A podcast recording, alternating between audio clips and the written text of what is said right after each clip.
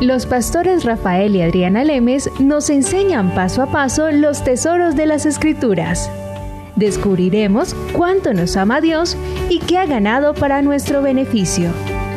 Este programa es patrocinado por nuestros amigos, miembros y socios de Iglesia Palabra Pura y Blaze Ministries International. Estamos aquí con Rafael y Adriana del Ministerio Blaze International trayendo la explicación de las escrituras estamos hablando esta vez acerca del perdón, del perdón a otros, del perdón que recibimos de parte de Dios. Este es nuestro tercer programa y estábamos explicando cómo tenemos que entender primero la magnitud de lo que a nosotros ha sido perdonado por Dios y la grandísima deuda que teníamos nosotros como seres humanos para con Dios, como para que nosotros ahora entendamos qué significa el ofrecer el perdón a otro que nos ha dañado. Si nosotros no entendemos que se nos fue pagado una deuda por Cristo de nosotros para con Dios, va a ser muy difícil que nosotros perdonemos a otro. Lo podemos decir de pronto de boca, como, ay, te perdono porque me toca pero no ha entendido. Una persona cuando entiende la magnitud de lo que ha sido pagado por Cristo por él, después le va a ser más fácil el poder perdonar a otro porque entiende que su lucha no es contra esa persona, sino contra Satanás y que esa persona puede recibir el mismo regalo de salvación que usted ha recibido. Exactamente. Así que así es, claramente Adriana, eso es el punto en el cual hemos estado hablando y obviamente siempre es mucho más sencillo, ¿verdad? El recibir, el recibir de otra persona diciendo, eh, el que otra persona te diga a ti, discúlpame, ¿verdad? O perdóname por lo que yo te he dicho, que cuando una persona, cuando yo mismo voy a otra persona y le digo, oye, perdóname por lo que yo he hecho, ¿verdad?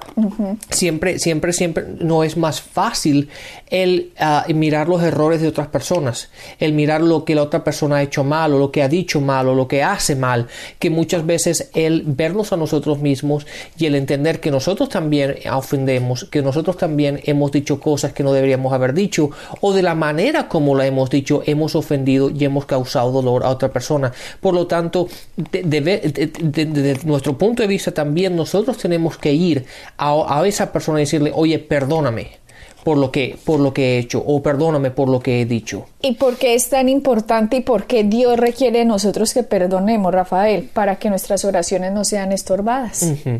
Satanás sabe que entre más nos siga controlando él con el odio, con el rencor, vamos a tragarnos nosotros el veneno pensando que la otra persona es la que se va a morir. Exactamente. Cuando nosotros odiamos a alguien, creemos que ese odio va a hacer que le va a hacer algo a la otra persona y que la otra persona va a sufrir. Pero no es así. El que está sufriendo soy yo que me estoy tragando el veneno del odio, que me estoy tragando el veneno de la falta de perdón, que me estoy tratando, me tragando el veneno del rencor, de los malos recuerdos, de las malas memorias. Me estoy envenenando, estoy muriendo, estoy dañando mi imaginación, recordando y trayendo al presente cada momento del pasado en el que me hicieron esto o aquello y reviviendo todos esos momentos y no puedo salir de mi pasado y mi presente es una completa cárcel de lo que sucedió atrás y no soy libre. Y resulta que Dios dice conocerá la verdad y la verdad os hará libres. Si yo conozco la verdad de la magnitud de lo que a mí me ha sido perdonado, yo voy a poder perdonar a otros y ahí no va a ser lo que yo estoy orándole al Señor porque no puede Satanás impedir que yo reciba lo que Cristo ha ganado por mí en la cruz. Exactamente, Adriana, y quiero ah, enfatizar una cosa que dijiste anteriormente, dice, con respecto a que eh, no puede, si no caminamos en amor, ¿verdad? Caminamos en este odio, en ese rencor, afecta nuestras oraciones. Y quiero que la gente entienda esto. En Gálatas 5.6 dice, la fe funciona por el amor. ¿verdad? La fe funciona con por el amor. Entonces, si para que nuestra fe funcione, nosotros tenemos que caminar por amor. Pero después vamos a Romanos 14, 26 y dice, porque todo lo que no es de fe es pecado.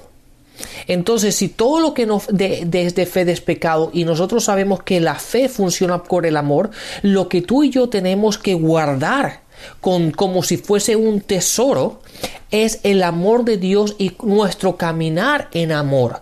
¿Por qué? Porque nuestro caminar en, amor, nuestro caminar en este amor de Dios va a afectar todas las áreas de nuestra vida.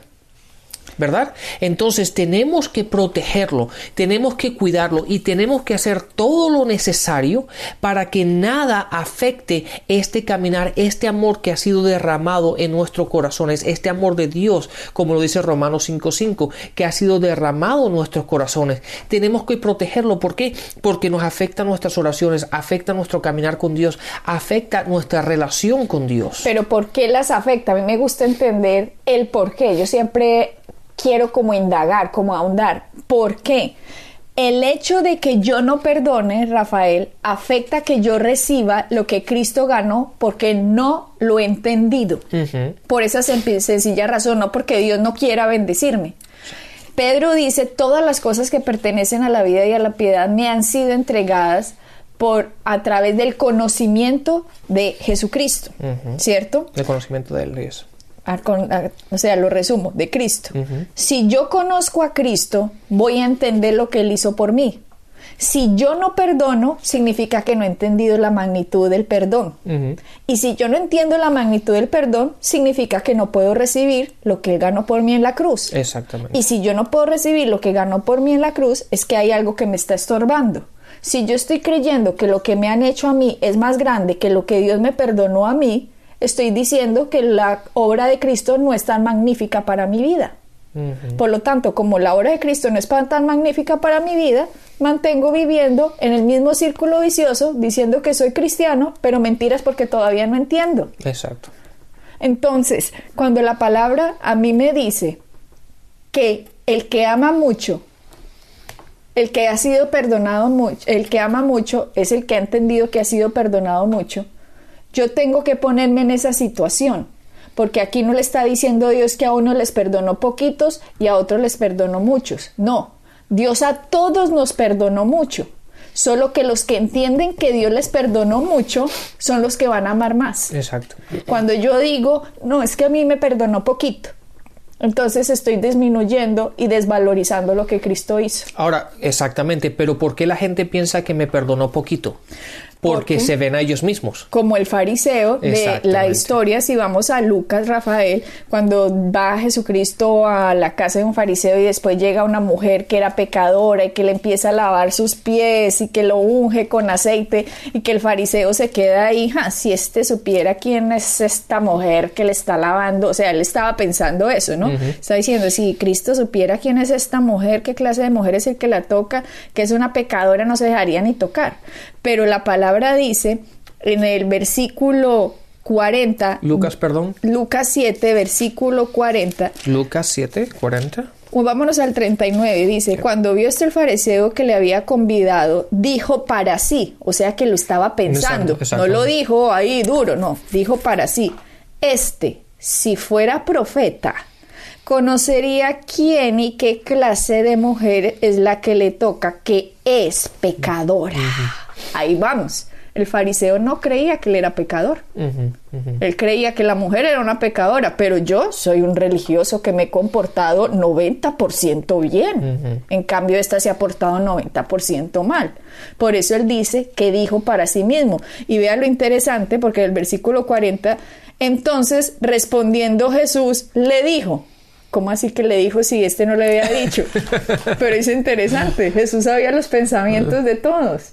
Entonces le dijo, Simón, una cosa tengo que decirte. Y le dijo, dime maestro. Ay, no, pues ahí sí dime maestro el hipócrita después de que estaba pensando lo otro. Bueno, un acreedor tenía dos deudores. El uno le debía 500 denarios y el otro 50. Y no teniendo ellos con qué pagar, perdonó a ambos. Di pues, ¿cuál de ellos amará más? Respondiendo Simón dijo, pienso aquel a quien perdonó más. Y le dijo, rectamente has juzgado. Y vuelto a la mujer, dijo a Simón, ¿ves esta mujer? Entré a tu casa, y no me diste agua para mis pies, mas está regado mis pies con lágrimas y los han enjuagado con sus cabellos. No me diste beso, mas esta desde que entré no ha cesado de besar mis pies. No ungiste mi cabeza con aceite, mas está ungido con perfume en mis pies. Por lo cual te digo que sus muchos pecados le son perdonados porque amó mucho. Mas a quien, a quien se le perdona poco, poco ama. Ella le dijo, y a ella le dijo, tus pecados te son perdonados. Y bueno, la historia sigue, hay muchas más enseñanzas en la historia que sigue, pero la clave de lo que quería decirles es en el versículo que dice que porque, perdón, porque amó mucho, en el versículo 47, por lo cual te digo que sus muchos pecados le son perdonados porque amó mucho. Mas aquel a quien se le perdona poco, poco ama. Y esto es el trascendental, Rafael. Todos nos tenemos que poner en la primera parte del versículo de que se nos ha perdonado mucho, no en la segunda parte de que a mí me ha perdonado poquito. Cuando nos ponemos en la parte de que a mí me amó mucho y que yo iba camino para el infierno, si no es por lo que Cristo hizo, lo voy a amar mucho. Y cuando yo lo voy a amar mucho, es cuando voy a poder entender el amor que me fue dado y ahí voy a poder otorgar perdón.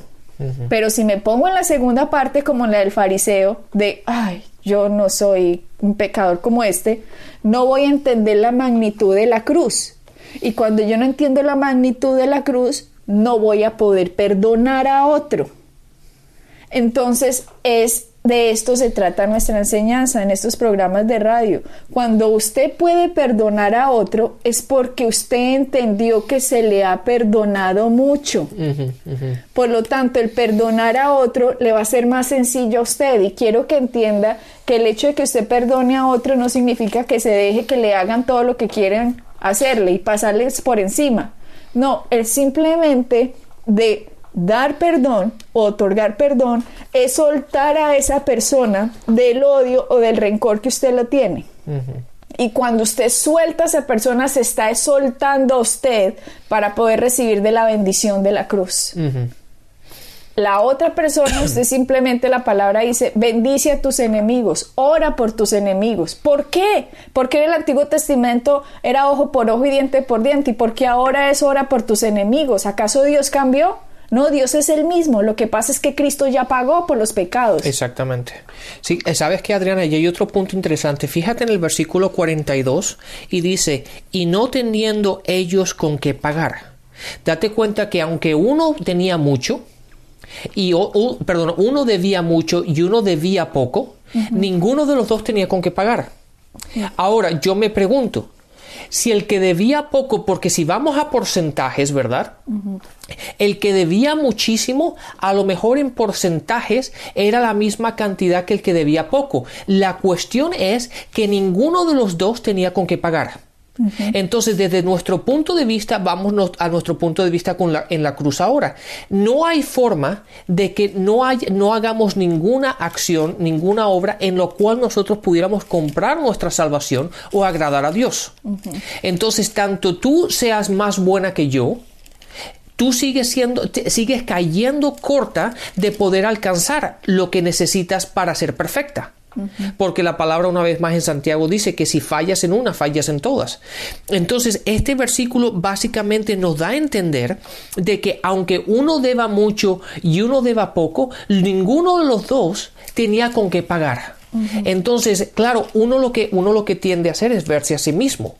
Y ahí es donde, donde caemos, donde nos sentimos justos, nos sentimos, ¿cómo se dice la palabra self-righteous en, en, español? autojustificados. autojustificados. por nuestras propias acciones. Entonces pensamos de que, ah, por lo tanto yo no soy tan malo, por lo tanto Dios no ha tenido tanto que perdonarme. Y ahí es donde nosotros caemos.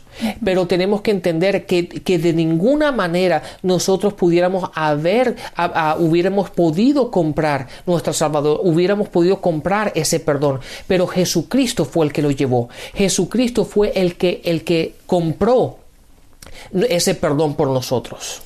Entonces, si ya sabemos que la falta del perdón hace que nosotros tengamos un obstáculo para entender el sacrificio de la cruz, entonces, ¿para qué seguimos cargando algo, Rafael, que no tenemos por qué cargar si nos estamos haciendo daño? Exacto. La falta de perdón no le hace daño al otro, le hace daño a uno, a uno mismo. Entonces, si yo me estoy haciendo daño yo misma, yo misma me estoy no dejando que la sanidad fluya en mi vida, no dejando que la libertad fluya en mi vida, no dejando que la felicidad fluya en mi vida, no dejando que la paz fluya en mi vida, porque estoy cargando algo que no es mío, que no me pertenece, porque la falta de perdón, si yo he sido nacido de nuevo, no es una actitud de un hijo de Dios, sino de un hijo del diablo. Entonces, ¿para qué me sigo envenenando? ¿Por qué no simplemente decido hoy que estaba escuchando el programa hacer una lista de las personas que a usted le han hecho daño, que usted no ha perdonado, sea su papá, sea su mamá, su madrastra, su padrastro, su abuelo, un amigo, un vecino, un familiar, alguien del trabajo que le ha hecho daño en el pasado, así se hace 20, 30, 15, 5 años que no la ha dejado vivir hoy usted en la libertad que Cristo ganó para usted y ha hecho que su presente cargue usted con un lastre que no tiene por qué cargar y le está impidiendo que su futuro sea libre de la bendición de lo que Cristo ganó, entonces tome la decisión hoy, tome la decisión de hacer esa lista y decida en voz alta decir, Padre, gracias porque me has perdonado tanto, porque entiendo el significado de la cruz, porque entiendo el significado de que compraste por mí con tu sangre un precio que nadie hubiera podido pagar sino tú. Porque si Dios hubiera podido pagar nuestra salvación con oro y plata, lo hubiera dado, porque el oro y la plata son de Dios, pero no se podía. Tenía que ser el pago de un ser perfecto y el único perfecto era Él. Por lo tanto, él mismo lo pagó por amor. Entonces, coja yo una lista y diga, decido perdonar a fulanito, a sutanita, a perencejo, a sutanejo, etcétera, etcétera, etcétera.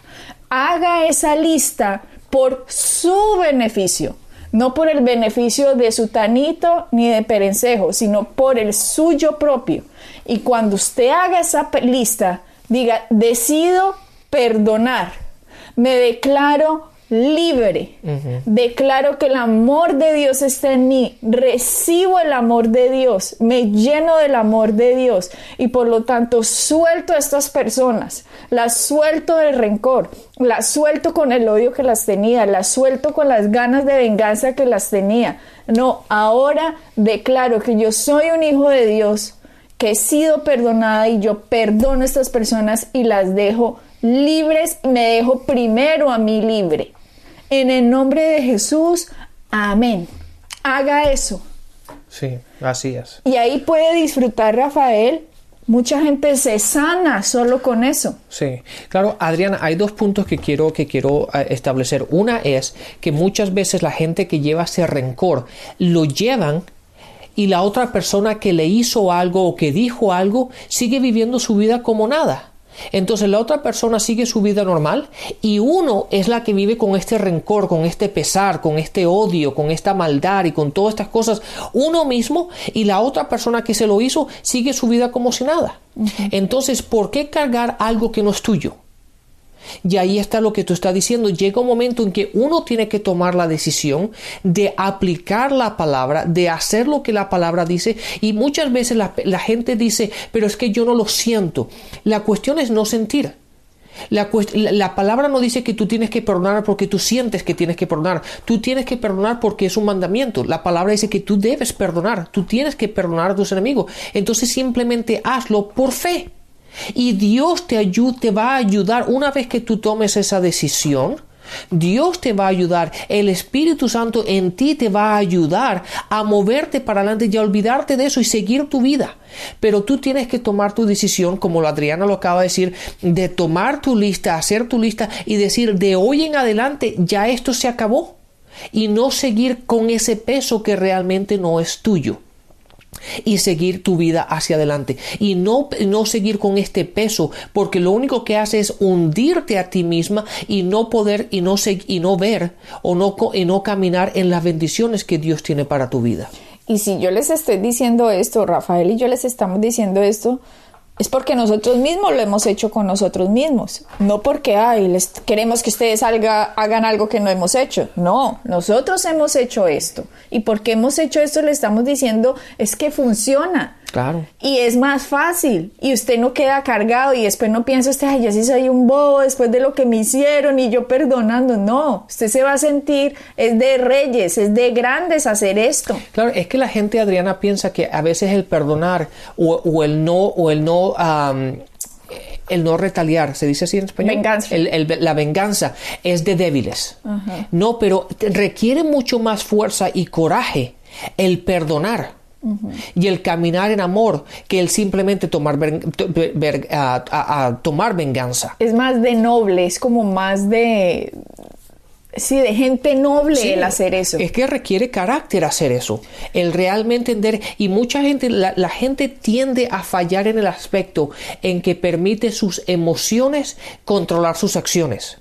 Y eso es, es, hay que tener mucho cuidado con eso. Tenemos que perdonar porque la palabra lo dice, independientemente de cómo tú te sientas. Y no estamos diciendo aquí que el perdón significa que usted se ponga debajo de las mismas personas para que le sigan haciendo daño. Oh, no, no, no, no, no, por favor no nos malentienda. El perdón significa que usted se haga libre.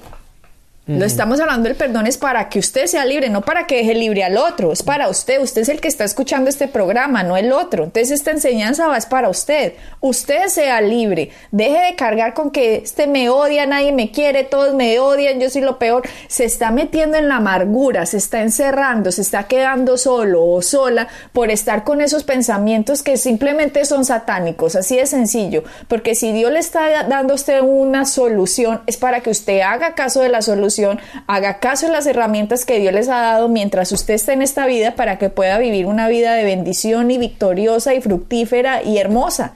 Entonces, no significa que usted se ponga debajo de esta gente para que le haga daño. Simplemente es para que usted release, para que usted suelte, para que usted dé el perdón y usted pueda ser libre pero no que, ay, ya, ya perdona, entonces me voy a poner en la misma situación y voy a confiar otra vez. Perdona no significa que vuelva a confiar, no, la confianza se gana. Así que el perdón no va de la mano con la confianza. El perdón simplemente es una actitud del corazón, algo que usted decide hacer con su boca después de que lo entienda en su corazón y lo suelta a usted para que usted reciba los beneficios de la cruz. De eso se trata el perdón. Entonces, cuando una persona entiende esto, y si usted lo entendió hoy después de nuestros tres programas que hemos estado hablando, eso va a ser un beneficio para usted inmenso. La salud no solo mental, sino física. Hay gente que tiene artritis, que tiene cosas, Rafael, en su cuerpo, simplemente porque está cargando con un rencor, con un odio, que Satanás quiere que lo tenga ahí y que esté en eso sus pensamientos día y noche, y sus recuerdos y su imaginación. Y resulta que es simplemente una trampa, una trampa del enemigo. Pero cuando usted acepta lo que Cristo hizo, el enemigo no puede quedarse más ahí, se tiene que ir. Entonces, libere su mente de todo eso. Piense hacia el mañana. Deje de pensar en el ayer. Exactamente. La gente siempre se queda pensando en lo que, en lo que me hicieron, en el pasado. Y aunque la gente ha tomado la decisión de, de, perdonar, los sentimientos muchas veces entran en juego ahí y empiezan a recordar. Y ese recordar es lo que los trae una vez más a, este, a esta cárcel emocional. Y se mantienen pensando continuamente, pero es que me dijeron esto, pero es que me hicieron esto, pero esto fue lo que dijeron y entonces pasó esto. Olvídate, hay una cosa, hay una cosa que es muy importante y, y, Pablo lo dice en las cartas diciendo, olvidemos lo que ya ha pasado y miremos para lo que viene delante, ¿verdad? Y llega un momento en, nuestra, en nuestras vidas en que tenemos que decir lo mismo, ya lo del pasado es pasado, ya no puedes hacer nada al respecto, lo único que puedes hacer es perdonar y olvidarte y seguir para adelante. Obviamente eso no significa que vamos a hacer que todo el mundo nos va a pisotear y nosotros somos los tontos que nadie, todo el mundo va a jugar con nosotros. No, nosotros sabemos quiénes somos y dónde estamos y dónde estamos parados, la autoridad que tenemos en Cristo. Lo que tenemos que es caminar en amor, caminar en la verdad que tenemos, caminar en la luz que tenemos y no permitir que el rencor, que el odio, que los maltratos, las malas palabras nos cautiven y nos hagan, nos hagan una cárcel en nuestros propios sentimientos de lo que Cristo ya ha llevado por nosotros. Entonces, cuando podemos hacer esto, Rafael, ya podemos utilizar nuestra imaginación para un futuro mejor. Exacto. Ya cada vez Kenneth Hagin, eh, un profesor que tuvo personalmente Rafael en los noventas, que es conocido como el padre de la fe eh, de esta generación, pues yo no lo tuve como profesor porque yo hice, eh, bueno, estudié diferente con, con Rema, con Tulsa, Oklahoma, y él no estaba vivo él dijo esta frase que a lo mejor les va a servir muchísimo. Él dijo una vez, si un pájaro vuela sobre su cabeza, ah, no, usted no puede evitar que un pájaro vuele sobre su cabeza, pero sí puede evitar que le hagan un nido. Exactamente. Recuerde siempre eso y va a ver qué fácil va a ser. Usted no puede evitar que un pensamiento le venga, pero sí puede evitar meditar en él. Exactamente. Y la gente, pero Adriana, es interesante, la gente dice, no, pero es que yo no puedo evitar los pensamientos. Sí, tú los puedes evitar. Tú no puedes evitar que te vengan. Lo que sí puedes evitar es seguir meditando en ellos. Y ahí es donde tenemos que tomar el, tener el coraje, el tener el, el, el conocer, ¿verdad? El caminar en el conocimiento de la palabra. Y cuando esos pensamientos nos vengan, decir, no, en eso no voy a pensar y pensar en otra cosa. Nosotros tenemos la capacidad y el poder de pensar en lo que queramos. Si no tuviéramos la capacidad, Rafael, el libro de Filipenses no diría pensar en lo que es bueno, puro, amable, de buen nombre, si hay en ello virtud alguna, si hay algo en ello digno de alabanza, en ello pensar. En ello pensar, Eso no es un eso no es una sugerencia de Pablo, es un mandato de Pablo porque ¿Por qué? Porque le conviene, señora y señor, o muchacho y muchacha que nos está escuchando, o niño o niña. Si ustedes de joven están entendiendo esto, mucho más fácil va a ser su vida que para una persona ya al final de su vida que está entendiendo que por fin puede perdonar. Pero bueno, sea la edad que sea, sepa que usted puede escoger en qué pensar. Cree un futuro mejor para usted con su imaginación. Cree un futuro brillante, cree un futuro saludable, cree un futuro lleno de amor, cree un futuro libre del odio y del rencor. Sea libre usted, disfrute de la sanidad, disfrute de la prosperidad, disfrute los beneficios de la cruz, disfrute del amor de Dios. Usted es hijo de Dios, hija de Dios porque lo ha aceptado, disfrute de sus beneficios y no deje que su mente olvide de ninguno de los beneficios de lo que Cristo ganó para usted y por usted. Muy bien, Adriana, pues más claro no pudo haber sido. Así que bendiciones y hasta la próxima. Bendiciones. Pueden bajar nuestras enseñanzas en www.iglesiapalabracura.com y visitarnos en nuestra sede en la calle 21326.